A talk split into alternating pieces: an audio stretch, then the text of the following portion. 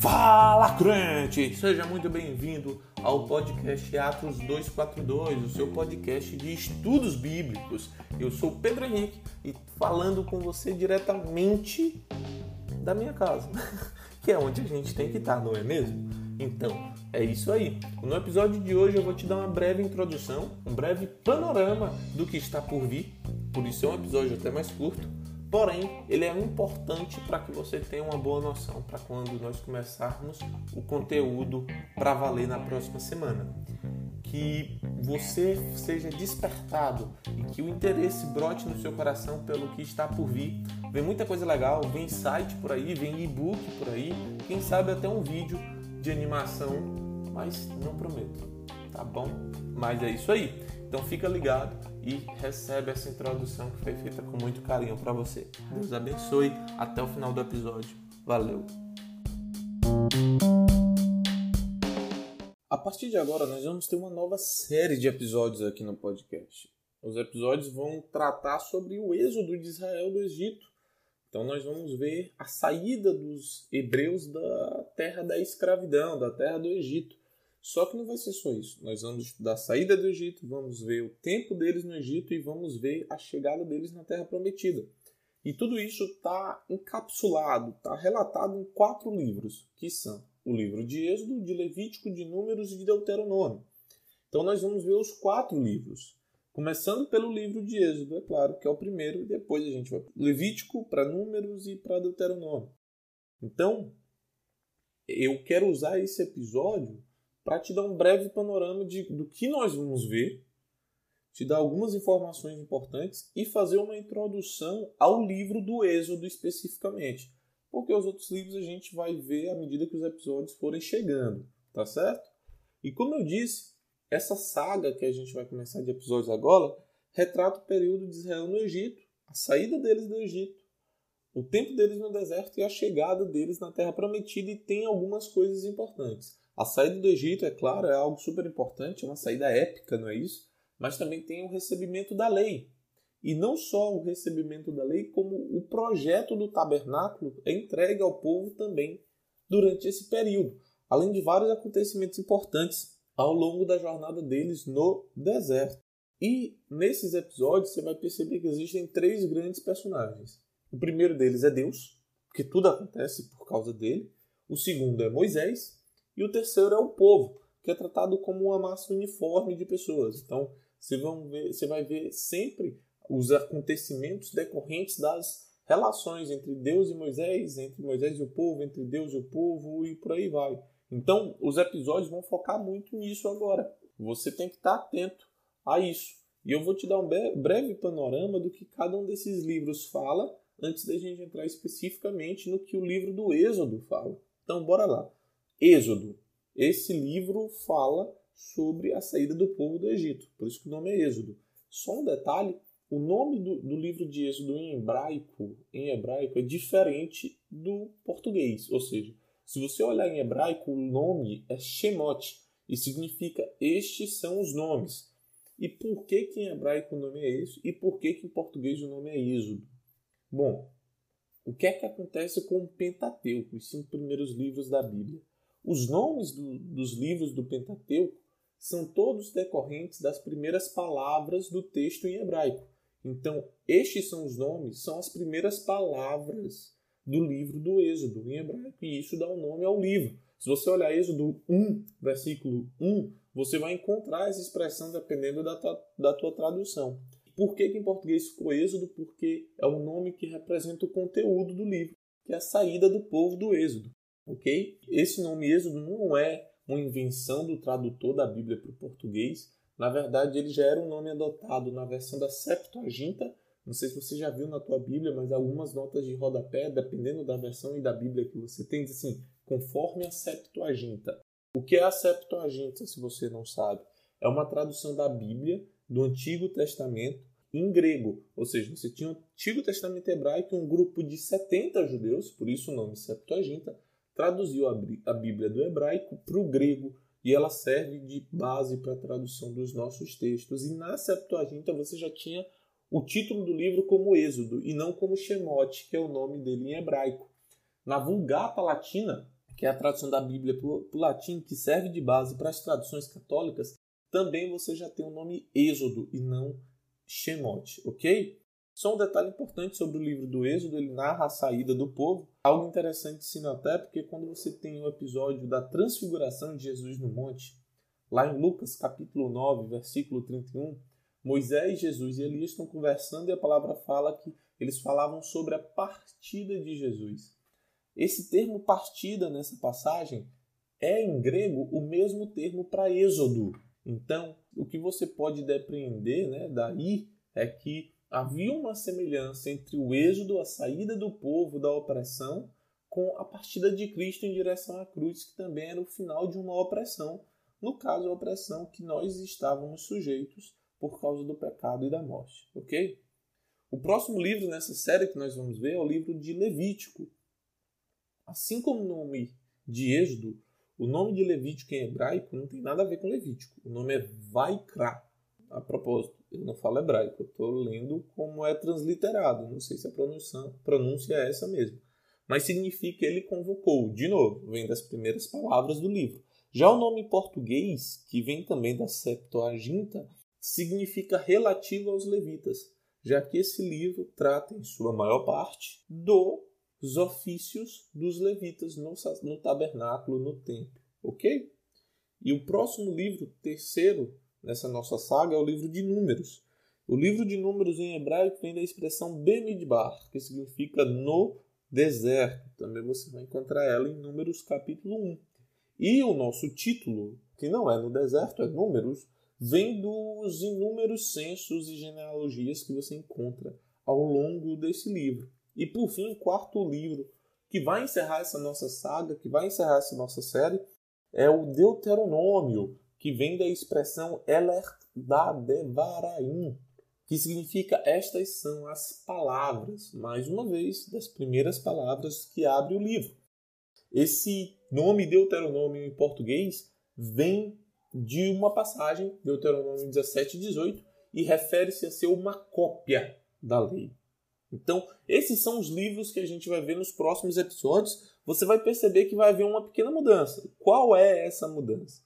Eu vou falar do livro de Êxodo, mas quando for falar da lei, você vai ver que eu vou juntar o que tem em Êxodo, o que tem em Levítico e o que tem em Deuteronômio porque eles são cópias da lei, eles representam a lei como um todo. Então, esses livros eu vou pegar num episódio só para falar sobre a lei. Até porque o livro de Levítico não narra acontecimentos, ele é a lei pura e simples. Assim como o livro de Deuteronômio tem pouquíssimos acontecimentos, ele é mais um discurso de Moisés recapitulando a lei para a nova geração que está chegando na Terra Prometida. Narrativa mesmo nós vamos ter no livro de Êxodo e no livro de Números e algumas porções de Deuteronômio.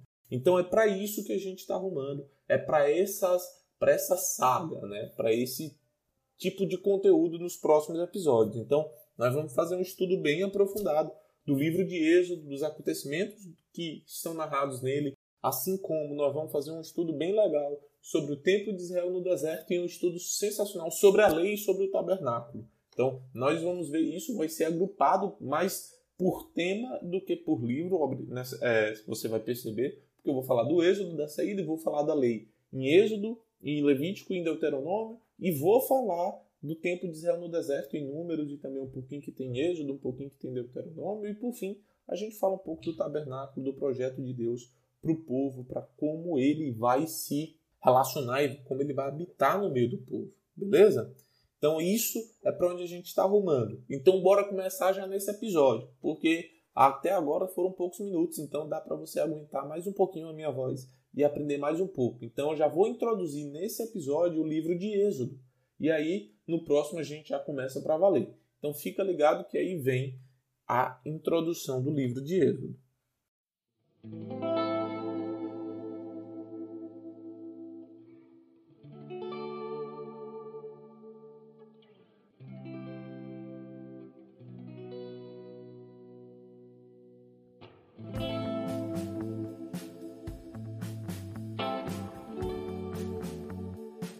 Então vamos lá. Para a gente entender o livro de Êxodo, como eu disse, ele é uma, composto boa parte por uma narrativa épica. que é a saída do povo do Egito, mas também por uma parte em que você tem a descrição da lei e o projeto do tabernáculo. Como eu disse, a parte da lei do tabernáculo nós vamos agrupar para ver em conjunto com todas as outras porções da lei e vamos focar num primeiro momento no livro de Êxodo na narrativa. E para compreender não só a narrativa, mas também como uma porção da lei, como uma porção do projeto do tabernáculo, a gente precisa de algumas informações. A primeira delas é de quando esse livro é. Alguns estudos, como o que eu peguei no meu manual bíblico aqui, apontam o livro como datado entre os anos de 1500 e 1460 anos antes de Cristo. Já a Bíblia King James atualizada de estudo crava o ano de 1446 antes de Cristo como sendo o ano em que esse livro foi escrito, ou seja, é bastante tempo antes de Jesus. Esse livro, além de ter a questão histórica, ele é importante porque ele vai servir de base para o evangelista Mateus na composição do livro do Evangelho de Mateus. A maneira como o Evangelho de Mateus é organizado e contado para a gente é de uma maneira que mostra Jesus reensinando, revivendo os eventos do Êxodo. Só que agora você tem um filho perfeito sendo aprovado em todos os eventos. Eu vou te dar alguns exemplos. Vamos lá. Quando Jesus é bebê, recém-nascido, tem a perseguição de Herodes matando os nenéns e Maria e José e o bebê Jesus fogem, fogem para o Egito. Então, a partir daí, você tem a saída do filho do Egito para a terra prometida, assim como Israel sai do Egito para a terra prometida. Logo depois que Israel sai do Egito, ele, Israel passa pelas águas. Concorda comigo, né? Deus abre o mar vermelho, que a gente vai ver isso também. Quando você pega Jesus, Jesus também passa pelas águas, só que pelas águas do batismo. Logo em seguida, Israel entra no deserto. Jesus passa 40 dias no deserto. Israel passou 40 anos. Depois desse tempo no deserto, você tem Israel ao redor do monte onde Deus está dando a lei. Depois desse tempo no deserto, você tem o grande sermão do monte de Jesus, ou seja, no monte, Jesus está dando uma nova doutrina. Amém? Então, o livro de Êxodo aponta muito para o Evangelho de Mateus. Ou o Evangelho de Mateus aponta muito para o livro de Êxodo, mostrando como Jesus reensinou, reviveu na sua vida os eventos discorridos no livro do Êxodo. Beleza? Outro ponto muito importante são os temas que esse livro aborda. Ele aborda alguns temas importantes, como, como os seguintes. Primeiro, a libertação do Egito. Aqui nós temos o cumprimento da promessa de Deus, certo? Deus prometeu que livraria o povo da escravidão do Egito, lá em Gênesis 15, dos versículos 13 ao 14, e isso é cumprido aqui na, na passagem de Êxodo. O segundo tema importante é um livro de origens, assim como Gênesis. Né? Só que Gênesis é, fala da origem mais genérica e Êxodo fala da origem específica de Israel. Fala de uma origem nacional, então você vai ver a formação de Israel como Estado, fala da origem da lei, do livro sagrado deles, e fala, por consequência, da origem da religião judaica. E todos esses três elementos, a lei, a vida nacional e a religião, são organizados e montados e concebidos por Deus. É Deus quem monta tudo e entrega ao povo, dizendo: olha, é aqui que vocês vão é, viver, é assim que vocês vão viver. Outro tema muito importante é a questão da revelação de Yahvé. Deus se revela através do livro do Êxodo com algumas coisas. Ele começa se revelando como o eu sou, em Êxodo 3,14. Ou seja, ele é aquele que é, que não é definido por nada, que não é contido em nada, mas é aquele que é soberano sobre tudo e sobre todos, aquele que era, que é e que há de vir. Então, ele começa se apresentando como eu sou. Logo depois, você vai ver ele como redentor fiel, aquele que redime o povo pelo sangue do cordeiro, na ocasião da praga da morte dos primogênitos. Né? Tem o cordeiro que é morto e o sangue passado nos umbrais das portas, mostrando a redenção pelo sangue do Cordeiro. Isso você encontra em algumas passagens no livro de Êxodo, como Êxodo 6, versículo 6, e Êxodo 15, versículo 13. Além disso, Deus se apresenta como soberano do relacionamento pactual. O que é que eu quero dizer com isso? Deus é aquele que monta, mantém, sustenta a aliança e essa aliança parte dele, certo? Então ele é aquele que cria a aliança, mantém alianças, ou seja, sustenta a aliança e parte dele a, a essa aliança com o povo. E isso está em Êxodo 20, versículo 5. E não só isso, ele se apresenta como também o juiz do povo e do universo. Êxodo 25, 20, versículo 5 também mostra isso para gente. Além disso, a gente vê que Deus tem prazer de viver entre o seu povo. Êxodo 29, versículo 45, você vai aprender isso. E por fim, você vê alguns outros nomes, algumas outras maneiras de denominar Deus, como Jeová Nissi, que significa o Senhor é minha bandeira, e Jeová Rafá, que ele é o Senhor que nos cura. Então, Deus se revela de maneira singular nesse livro para o povo. Revela suas características, seu caráter, sua natureza e revela suas obras para o povo através do livro de Êxodo. Por fim, a gente tem um outro tema muito importante, que é a redenção que é dada ao povo por meio do sangue do Cordeiro. Beleza? Outro tema importante no livro de Êxodo, lembrando, tudo que eu estou falando é específica, específico para o livro de Êxodo, tá? Os outros livros nós vamos ver após o livro de Êxodo. Então, outros temas, não vou dizer temas, vou dizer palavras e frases centrais: livramento, santidade glória. São três palavras importantes, porque você vai ver Deus livrando o povo, você vai ver Deus chamando o povo a ser santo, e você vai ver a glória de Deus se manifestando e ele recebendo glória por meio de suas ações. Além disso, tem duas frases que são fundamentais, não só no Êxodo, mas em todo o Antigo Testamento, e em especialmente em todo o Pentateuco, que são Eu sou o Senhor. Você vai ver Deus repetindo isso diversas vezes e você vai ver uma outra fase que é específica do livro de Êxodo e nós vamos ter durante um dos episódios que vem por aí, nós vamos analisar bem ela, que é o coração de Faraó foi endurecido, Deus endureceu o coração de Faraó. Então, se você sempre quis entender isso, vai ter em um dos episódios a explicação dessa frase, o que é que ela significa, o que é que Deus está dizendo para a gente através dela. O livro do Êxodo pode ser desmembrado, organizado por grandes blocos temáticos. Então, se você pegar do capítulo 1 ao capítulo 18, você vai ver Israel no Egito. Você vai ver o grande poder de Deus em redimir, em resgatar e livrar o seu povo da escravidão. Já dos capítulos 19 ao 24, você vai ver a lei sendo entregue ao povo. E aí a gente vai ver a santidade de Deus e o chamado de Deus à santidade certo? Deus chama o povo a ser santo. Depois disso, desse, dessa porção da lei, nós vamos ver o projeto para o tabernáculo. E aí você tem a sabedoria de Deus e o relacionamento de Deus com o povo materializado através do tabernáculo. Como eu disse para você no início, nós vamos ver os acontecimentos de Israel no Egito, mas quando a gente for estudar a lei, que é essa porção do 19 ao 24, nós vamos estudar não só o que está contido no livro de Êxodo, mas também o que está contido em Levítico e o que está contido em Deuteronômio, porque é o mesmo tema. Eu só vou situar você temporalmente onde cada uma das coisas está acontecendo, mas nós vamos ver a lei como um todo, pegando essa porção de Êxodo, de Levítico e a de Deuteronômio, tá bom? E por fim, nós temos o projeto do tabernáculo, que também a gente vai ver todos os simbolismos relacionados ao tabernáculo e todo o projeto que Deus tinha para ele, beleza? Então isso é o esboço geral, é o esquema geral do livro de Êxodo. E para finalizar, essa história do Êxodo é sobre redenção. Ela é sobre redenção e sobre três novidades para o povo.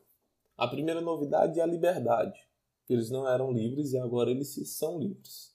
A segunda novidade é o novo governo, porque eles estavam submissos ao governo de Faraó, um governo de escravidão, e agora eles estão sujeitos ao governo do Senhor. E por fim, há uma nova comunhão com Deus.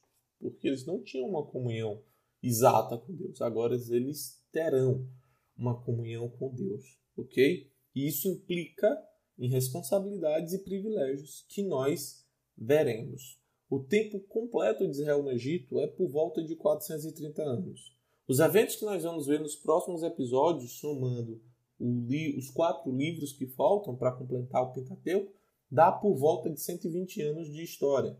Você pode perceber isso pela, pelo próprio tempo cronológico de Moisés. Ele passa 40 anos no Egito, 40 anos com o sogro e 40 anos liderando o povo para sair do Egito e chegar na Terra Prometida. Então são 120 anos de história de Moisés, que é mais ou menos o período do povo, desde quando Deus começa a se movimentar para libertá-los até eles chegarem na beira do Jordão para começar a entrar na Terra Prometida. Esse não é o único momento em que Deus fala sobre escravidão e servidão para o seu povo. Deus vai falar mais na frente em Jeremias. Deus vai, vai mandar o profeta falar sobre outro tempo de serviço e escravidão. E aí a gente tem um outro tipo de êxodo, mas isso a gente vê quando a gente for estudar os profetas. Por hora, essa introdução é mais do que suficiente. Então, se você ficou interessado e ficou com gostinho de quero mais, saiba que muita coisa interessante está vindo por aí.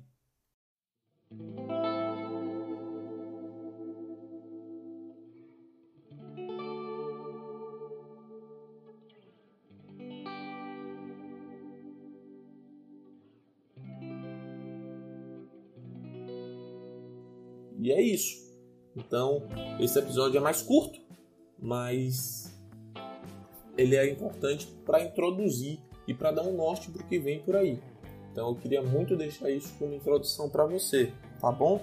É, uma coisa importante, vai ter um e-book para essas séries. Eu vou fazer um e-book sobre o Êxodo, vou fazer um e-book sobre a lei, vai ter um e-book sobre o tabernáculo e sobre o templo de Israel no deserto. Só que esses e-books vão vir no último, vão ser acompanhados do último episódio de cada etapa. Então, quando é que vai vir um e-book sobre a saída do Egito?